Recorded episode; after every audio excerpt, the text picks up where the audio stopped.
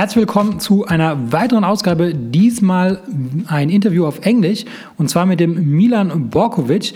Äh, der Milan ist Mitarbeiter äh, des Zolls in den Niederlanden.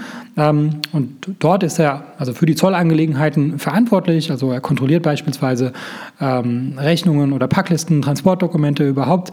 Äh, sorgt er dafür, dass Waren äh, in die EU eingeführt werden können. Super spannend, ähm, das Ganze mal aus, aus, aus Sicht eines Zollagenten äh, geschildert zu bekommen, also sozusagen aus Behördensicht.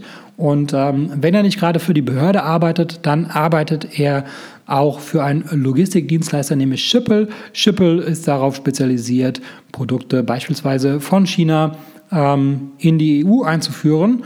Und äh, ja, da kann man natürlich sagen, dass wir jetzt hier einen echten äh, Spezialisten ähm, im Interview haben, der natürlich die Behördensicht als, als Insider besonders gut kennt, ähm, aber halt eben auch noch die, die praktische Erfahrung aus der Wirtschaft mitbringt. Und ja, das äh, soll es zur Einführung gewesen sein. Viel Spaß mit dem Interview. Hi, Milan. Welcome. Um, maybe we start uh, with an introduction. Can you can you please say something um, about yourself and about uh, Schiphol so that people have an idea um, about your background? Yes. Uh, so uh, I'm a business development manager and operations uh, operations manager at Schiphol. Uh, as for my formal education, I'm I'm economist and and I have a broad experience uh, when it comes to customs procedures and international freight forwarding since um, I'm engaged as a, customs inspector in, in, one of, in one of the customs offices. And uh, Schiphol has hired me uh, to do the business development aspect uh, for uh, for their digital uh, freight forwarding platform. So my to cut it short, my area of expertise is uh, international freight forwarding, trade trade law, and customs procedures.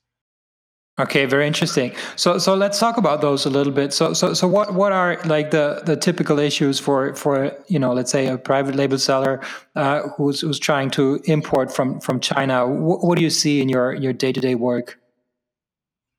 Uh, yeah. So uh, the most important thing um, uh, when you're in, when you're importing from any country uh, in the world uh, to to to the to a destination country uh, is to have um, appropriate documentation mm-hmm. and is to have for your for your own for your own business is to have a um, transparency into freight forwarding costs and the time of shipping. So I would like structure uh, when it comes to importance. I would like structure my answer in these two three areas. So appropriate documentation. Uh, um, the, that is number one. Uh, number two is uh, so the the transparency in freight forwarding uh, costs. then uh, that is for the sake of your own business uh, and number three is like uh, prediction in in uh, times needed uh, to deliver goods from country of origin to country of uh, destination. And that is something that is especially important when it comes to amazon amazon businesses uh, because of the inventory stock levels shipping labels and stuff like that. So when it comes to documentation, uh, it's important that, for example, if if you are an Amazon seller, uh, it's or any or any importer at all, it's important that you have the appropriate invoice, uh, that you have the adequate packing list, which is like a additional document to invoice saying uh, the quantity you are importing, the the items you are importing, uh, in addition to the, to the costs that are already stated in the invoice itself. Uh, apart from these commercial document, documents, uh, it's important to have a relevant transport documentation, uh, meaning uh, it's important that you have valid uh, uh, bill of lading if the goods are coming by ocean,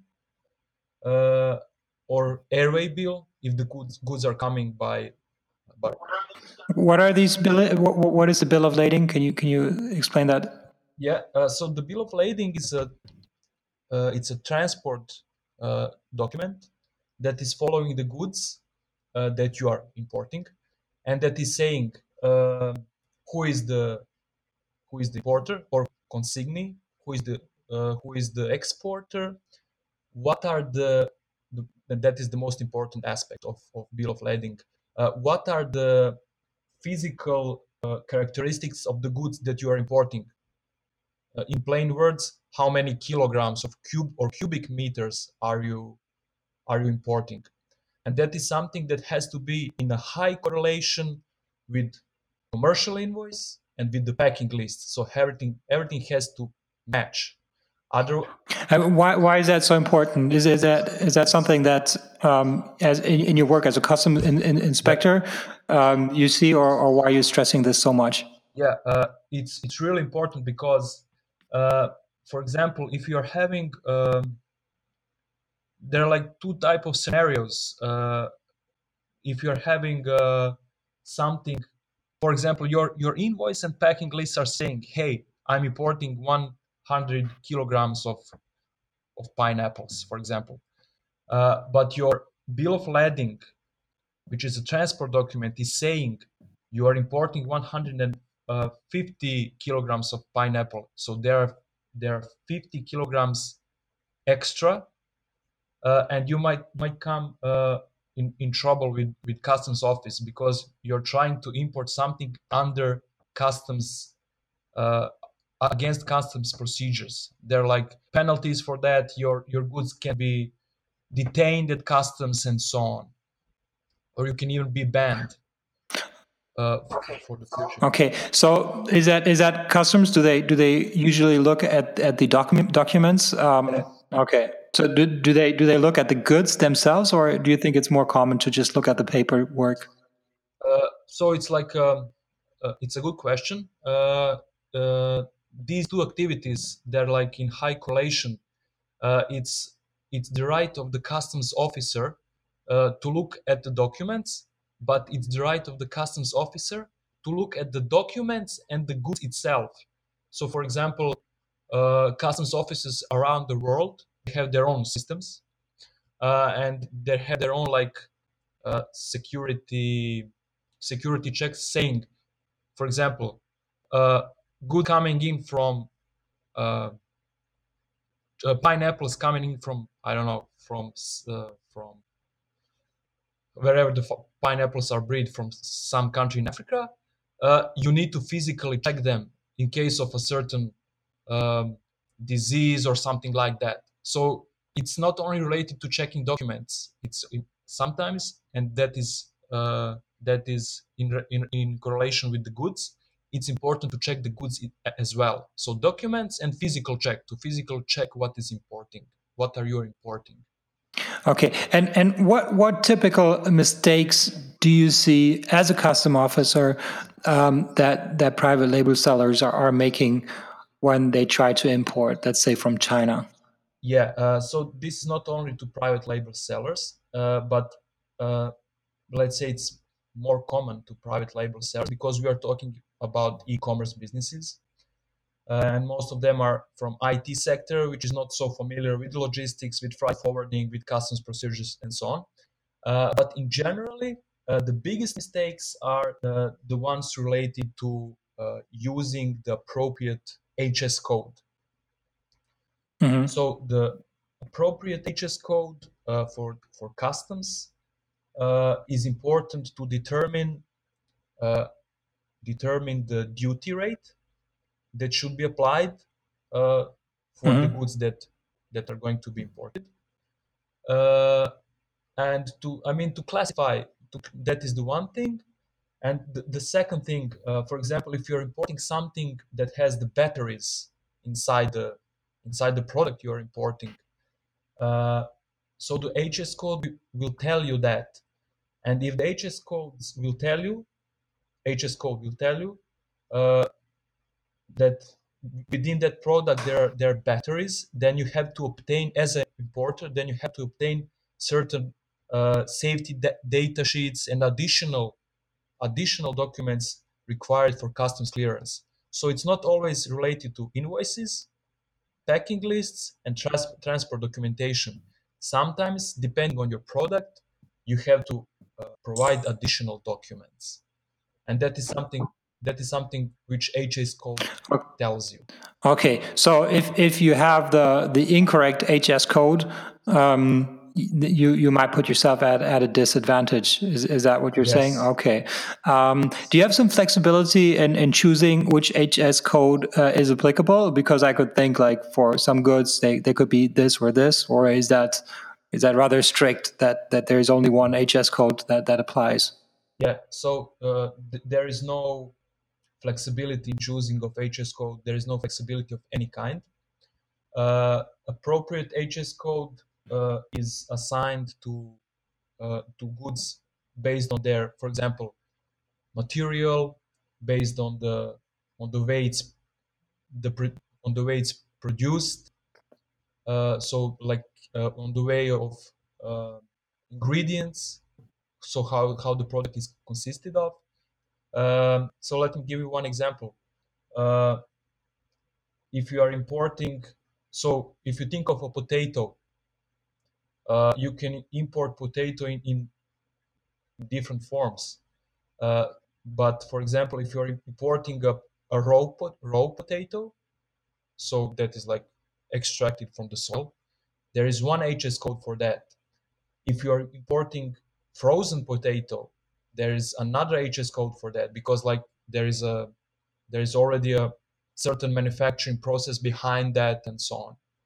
Okay, so I get it. All right, so um, all right, so so so let's say you you you you figure that out, um, and um, now let's go to the to the shipping part, which is you know your your job at Schiphol. So you already said that the the cost is sometimes not very transparent. So can you lay that out to me, like who earns money at what point and who charges? So so we have an understanding how how that shipping costs you know how, how that is calculated.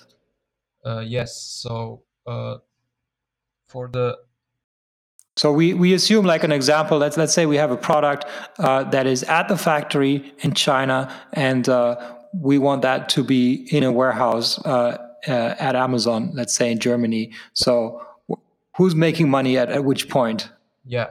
So I would um, I would connect your your question uh, to one other important aspect uh, when it comes to international trade and freight forwarding, and that is the question of Incoterms.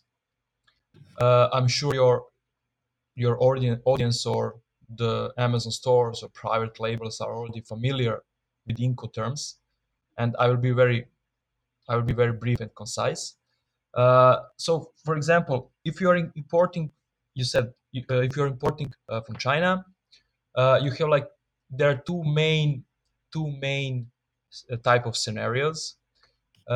so one is Ex Works, meaning that if you are importer, it's your obligation to organize the pickup of the goods at the factory itself, uh, to organize the freight forwarding from the from the port of loading uh, to organize the the ocean freight itself towards the country of destination and to organize on carriage. So to organize the transportation of the goods uh, from the moment goods arrive at the port of destination to the designated amazon warehouse so that is something called ex works and that is something you negotiate with the with the supplier itself himself or herself.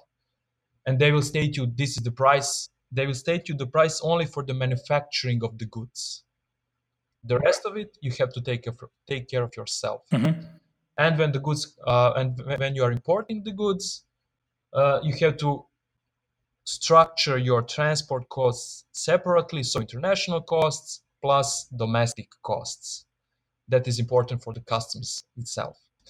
Uh, the, the second scenario uh, which is which is also very hold on why is it important for the customs? I mean like you you you pay the customs uh, based on the on the commercial invoice and yes. the hs code right? So how, how does the uh, shipping play a role uh, here? Yeah. So uh, on top of the HS code we already talked about, uh, it's important that you add transport costs to the uh, to the port of destination from so international freight forwarding costs.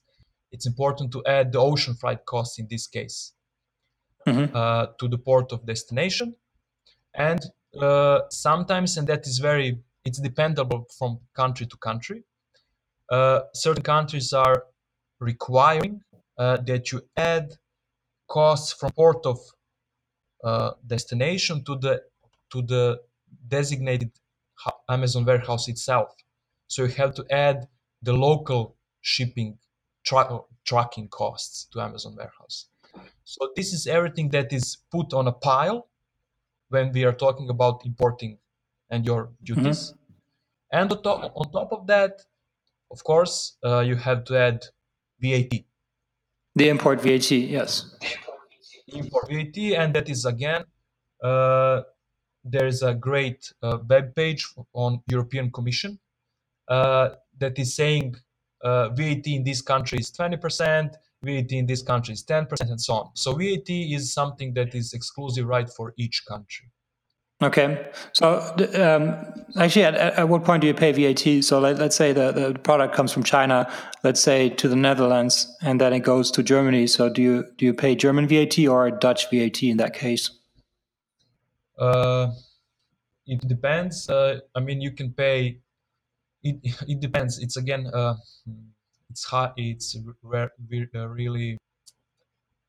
It's a choice of a of a importer. I mean, you can import your goods at the Netherlands border and then move it across the Europe to the country of to the country of destination.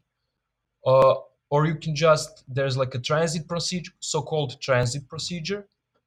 Uh, so you just import the I mean you physically move the goods to Netherlands and transit the goods to Germany and pay the import procedures in, import duties in Germany. Oh, okay, yeah. So, so the transit, I, I, think, is, is the important part because you don't want to be liable to to, to taxation in a in another country um, because that's a pain. All right. Um, so, so that's the the Ex Works uh, procedure. Uh, what else? What is the the recommended way um, to to import from China? So that that to me it seems it seems doable, but it seems uh, you know a little little tricky. So, what alternatives do I have as an importer? So uh, on the contrast on the contrast to Ex Works, there is like an FOB, and the majority of um, private labels or Amazon stores are using this particular Incoterm.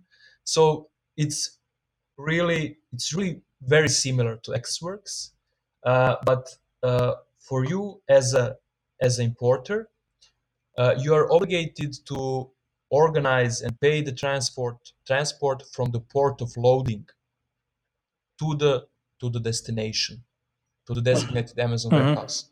So in the previous scenario, you had to organize the transport from the factory itself, from the supplier itself to the port of loading. And here, the, the manufacturer or the supplier, uh, they organize the transport from their factory to the port of loading and they charge you for that yeah see that's already like one thing like when you ask for a quote um, if you if you you can ask for the Ex Works quote or you can ask for the FOB quote, that's probably going to make a difference because yeah. the supplier has additional yeah. costs. Um, yeah. I heard that there are also tax implications um, for suppliers. So if there's an incentive in China, if if they do um, if if they export, they can reclaim the VAT. Uh, is is that true? So they they are incentivized to um, to do so, but not everybody has a license. Can you can you comment a little bit about that? Uh, actually, I'm, I'm, to be quite honest, I'm not familiar with that.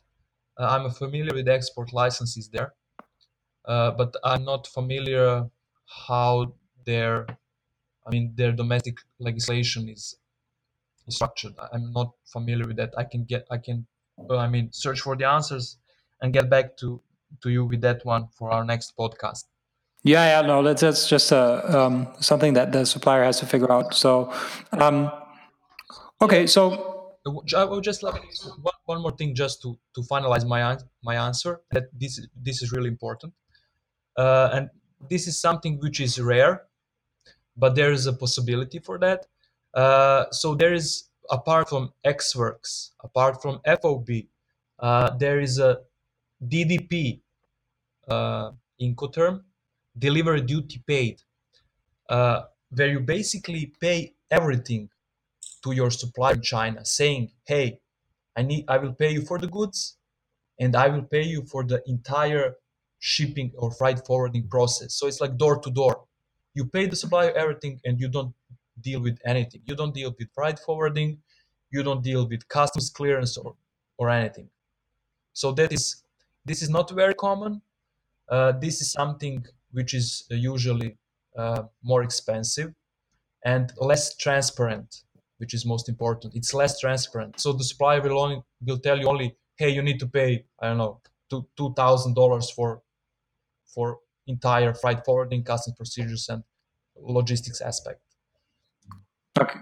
Uh, in my experience, th- this is something uh, importers, Amazon stores, or private labels should should avoid. Okay, so so can you talk a little bit about the the intransparency? So what what do you typically see that you know buyers, importers they they they see something and and then somewhere along the way they're surprised that there are additional costs. Uh, yeah, I mean, uh, using our platform, or the, or all all the costs are transparent and uh, visible. Uh, when it comes to additional costs, um, they might they might um, they might arrive or they might might pop out when the when the uh, ports are congested.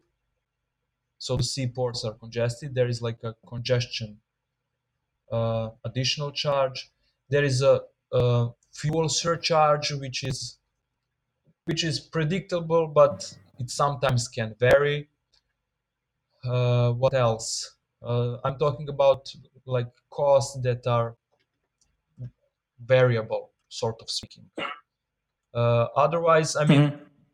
there are like costs that are um, that are always present and that are like something that is default.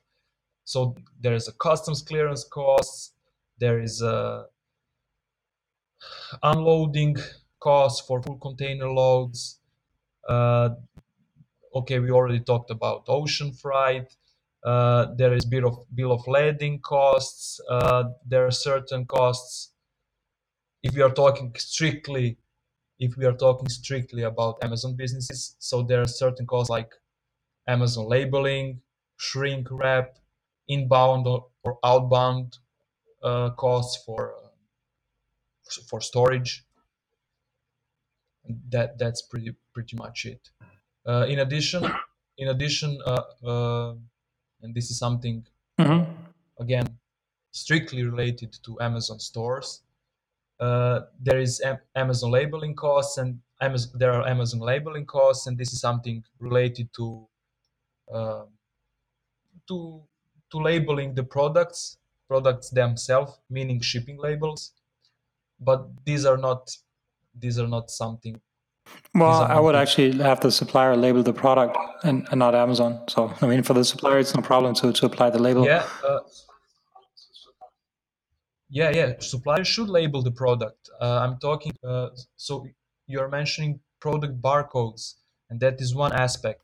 But there's like additional additional barcodes or shipping label. Let's call it. Yeah, yeah, on the boxes and uh, on the boxes, and this is something everybody will will uh, like recommend.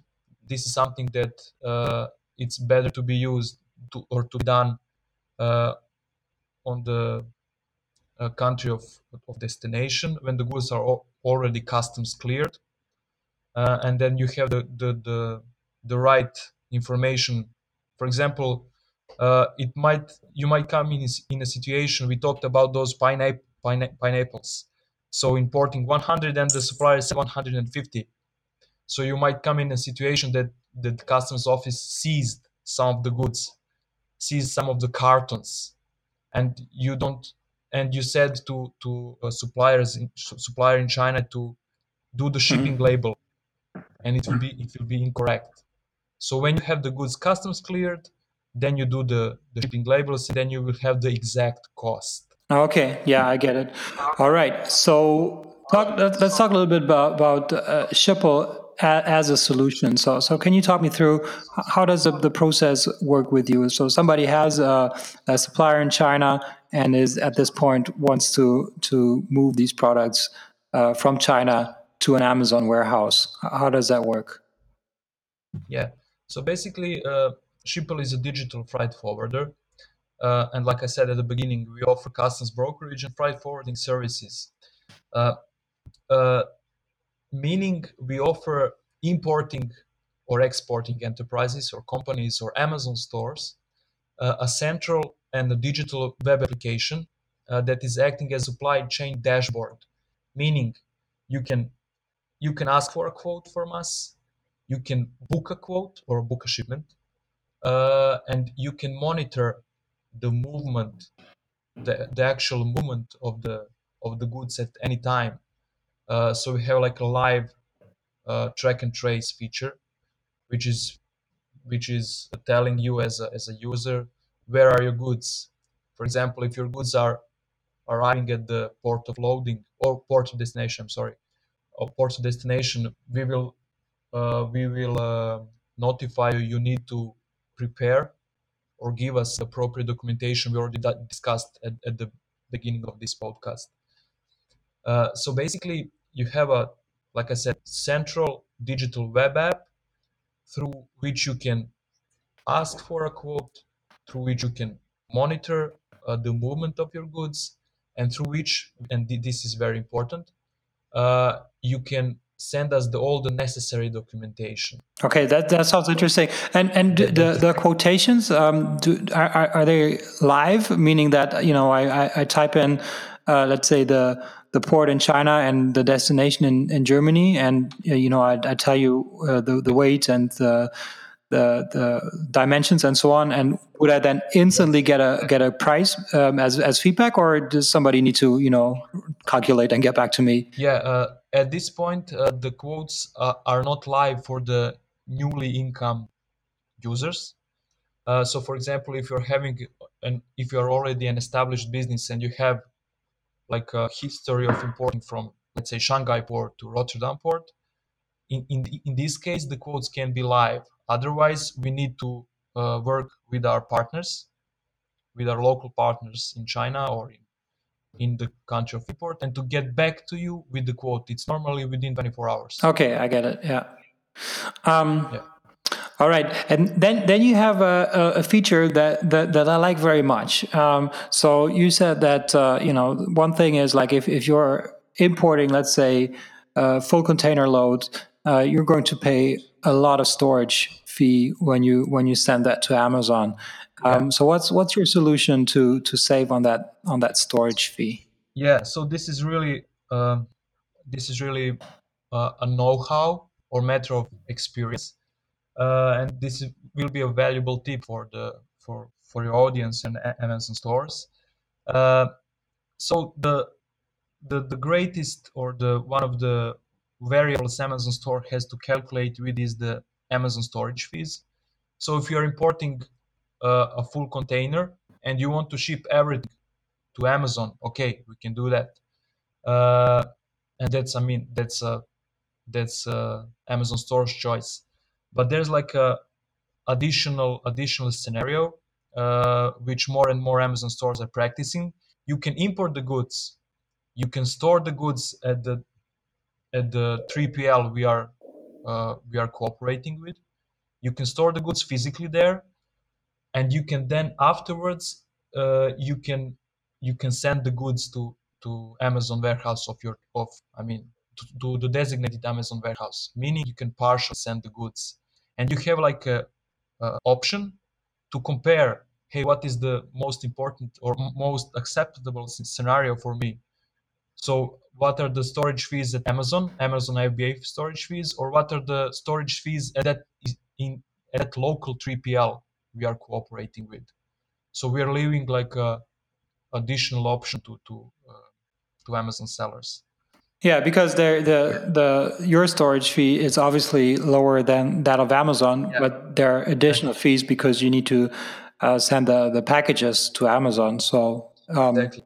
Yeah, so you, I would like I would like to add one more unique selling point. Uh, obviously, this is one of the advantages working with Schipul. Uh, the other one is, uh, and it's related to one of the recent news. Uh, I'm sure the Amazon, the Amazon, the guys from Germany that are doing business in Germany know uh, that Amazon has opened uh, a brand new or completely new warehouse in Werne, DTM one, uh, and which is like specialized for the handling the, the larger the larger items. So items like tvs or garden tools or stuff like that. So there is like a great possibility that if you're an amazon seller and you and sell these type of goods that is there is a great possibility you will be sending these type of goods to to amazon Werne to, to logistics centers in Werne so if you look at the map and what we are offering so we are offering uh, freight forwarding and customs brokerage via Rotterdam port, which is very close to Werne, and we are we are in a position to offer very competitive domestic, so on carriage rates, trucking rates to Werne. Uh, and again, if you look at the map, Bremen is very very close compared to Hamburg port, and we have also um, uh, we are capable of sending goods from or doing customs brokerage on in via, via Bremen port as well. So this is something that we assume will be very very use, uh, useful for, for Amazon. So that is if, if you're sending directly to Amazon because shipping within within Germany is, is the same for for Amazon sellers, yeah. right?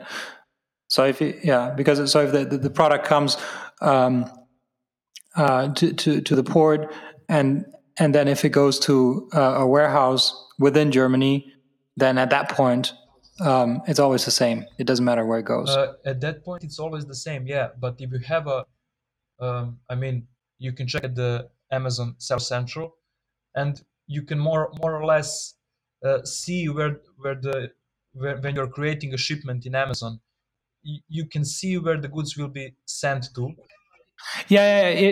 If if if you if you ship uh, by pallet, then then it makes a difference because you pay for it, right? But if you if you use the um, if if you ship uh, yeah. in cartons, um, it's you know it's always three euros and twenty cents or something like that. Yeah, yeah, yeah. So in in case of uh, small parcel delivery, I assume you're referring to that. It's I mean, it's it's not it's not that great of, of difference. But this this one, this option or this uh, this uh, this suggestion I'm, always talking about, this is like more related to bigger businesses and it could be very useful. Yeah, yeah, good point. All right. So yeah, that, that sounds very interesting. Um, then yeah, is there is there anything that, that I forgot to ask that that you want to mention? Uh, basically, I think we have covered the, the the whole the whole the whole area or the whole business of international freight forwarding.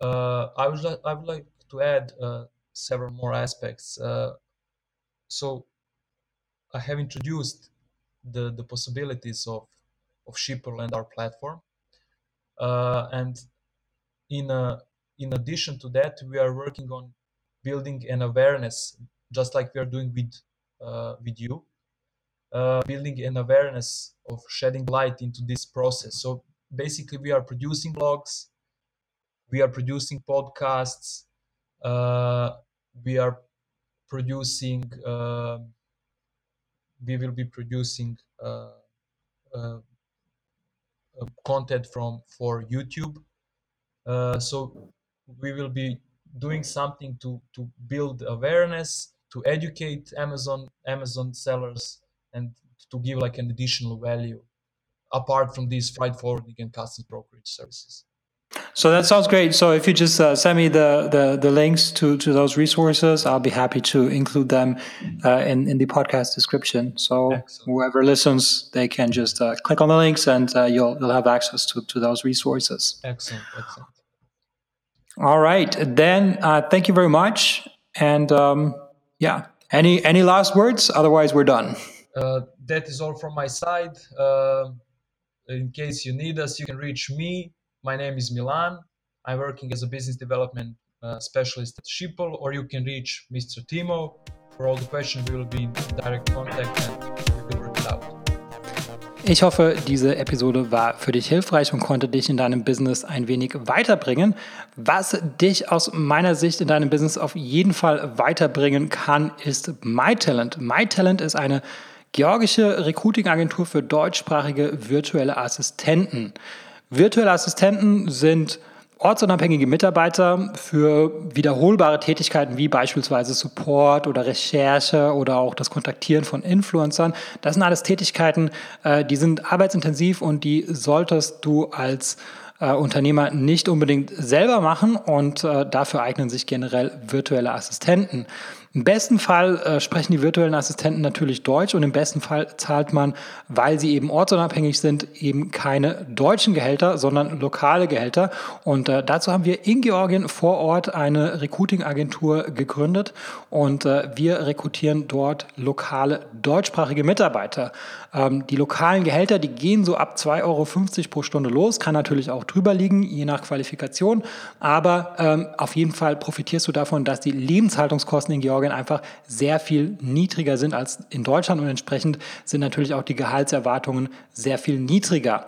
Wenn das für dich interessant ist und ich denke, Entlastung ist für jeden Unternehmer interessant, dann besuche uns auf mytalent.io und mach dort ein unverbindliches Gespräch aus. Und wenn du in dem Formular den Gutscheincode Podcast eingibst, dann bekommst du 50 Euro Rabatt auf unsere erste Rechnung.